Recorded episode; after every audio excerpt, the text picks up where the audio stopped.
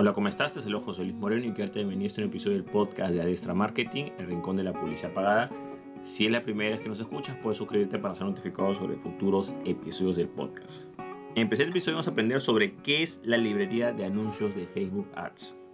La plataforma Meta o los dueños de Facebook, el sistema publicitario de Facebook Ads e Instagram Ads, que son lo mismo, tiene una biblioteca de anuncios, la cual tiene como objetivo que todos los anuncios, los que están sujetos a fiscalización, que en este caso serían eh, anuncios relacionados a política, elecciones y temas sociales, estén disponibles públicamente en una biblioteca, como dice su nombre de anuncios o librería, en el cual cualquier persona puede verlos. Por ejemplo, cuando una empresa, negocio, entidad, lo que sea, o candidato político hace un anuncio de política, eh, elecciones o temas sociales, entra en esa categoría y pasa a esa biblioteca de anuncios. Y va a ser visible en esa biblioteca de anuncios por un periodo de 7 años.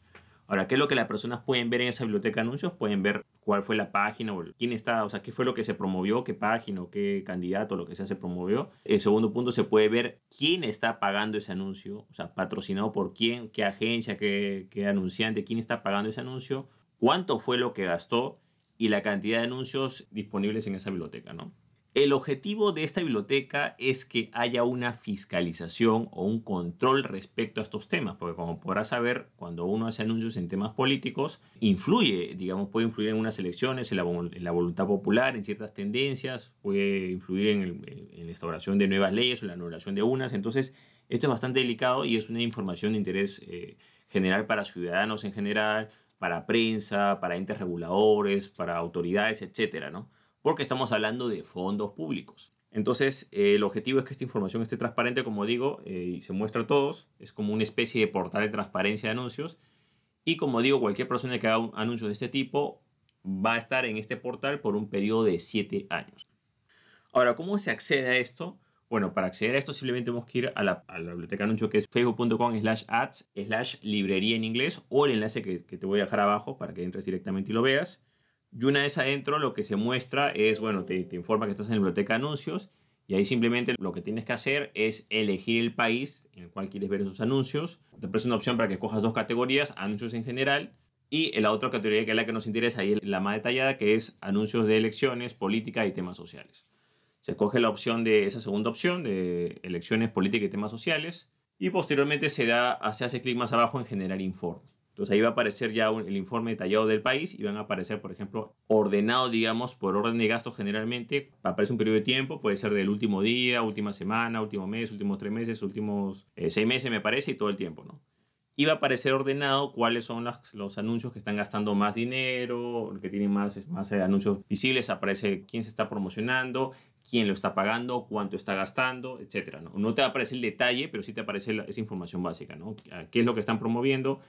O qué candidato, qué página está promoviendo, este, quién está pagando el anuncio, cuánto está gastando en ese periodo de tiempo que has colocado y el número de anuncios que se encuentran en esa biblioteca.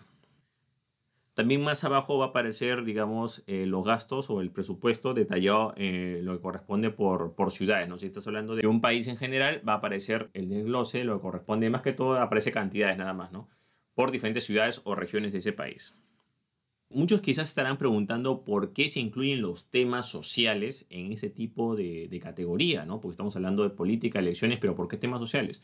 Sencillo, porque muchas personas utilizan los temas sociales para apoyar de forma, indirecta a algún candidato. Ejemplo, ¿no? si un candidato A está a favor de X ley, que, X ley trata sobre determinado tema, yo simplemente promociono el tema e indirectamente estoy apoyando ese candidato, mejor entender, ¿no? O hay dos candidatos, uno que está a favor y otro en contra, bueno, yo hago la campaña a favor del tema, no del candidato, entonces, pero igual, entonces todo lo que sea, digamos, temas eh, sociales o de interés nacional va, va a entrar de esta categoría, los temas sociales de interés nacional son muchos, por ejemplo, está lo que es la política económica, temas de inmigración, temas de defensa nacional, sistema de salud público, derechos del trabajador, bueno, ¿no? derechos laborales, etc. Hay un montón de cosas, eh, temas sensibles que entran dentro de lo que es la parte política. Por eso es que los temas sociales están dentro de esta norma. Cuando una persona presenta, eh, por ejemplo, no solamente esto lo hacen, eh, digamos, este, en políticos, sino también lo hacen ONG, lo hacen diferentes entidades que a veces no, hacen, no pueden de forma directa, pero de forma indirecta también hacen ese tipo de movimientos. ¿no? Entonces, De esta manera, cualquier entidad, cualquier periodista, cualquier persona o cualquier ciudadano en general va a poder ver qué es lo que está pasando en realidad y sobre todo qué temas están entrando en esta categoría. Por supuesto que acá no va a aparecer el 100% porque estamos claros que hay unas personas que pueden llegar a evadir las normas, pero yo diría que más o menos cerca del 95% es certero porque en estos temas sí Facebook tiene bastante restricción a los anunciantes. ¿no? Apenas detecta que un anunciante comienza con ese tipo de anuncios, con ese tipo de contenido, a promover, a pagar anuncios, implementa, o sea, le va a exigir que haga ciertos procedimientos para que esos anuncios se promocionen dentro de esa categoría y al entrar en esa categoría ya saben que esos anuncios son públicos y van a ser, pues como digo, pues auditables o pueden ser visibles en esa biblioteca por un periodo de 7 años. Eso también se hace, eh, y esto también pasa, por ejemplo, mucho en Latinoamérica y quizás pasa en otras partes del mundo, que se hace también para haya más transparencia referente a los fondos en campaña. ¿no? Lamentablemente, ojo, yo hablo del caso de Latinoamérica, no hablo de otros sitios que son diferentes realidades, eh, muchos candidatos, partidos políticos en Latinoamérica utilizan fondos no lícitos o fondos no declarados o fondos pues de dudosa procedencia y los invierten, digamos, en lo que es publicidad en, Internet. En este caso estamos hablando de lo que es los productos de Meta, Facebook Ads e Instagram Ads, para promover lo que ellos quieren. Entonces, eh, precisamente la idea de esto es que haya mayor control, que se sepa exactamente quién está pagando eso. Y ahí aparece, pues, por ejemplo, quién es el nombre de la persona que está pagando esos anuncios.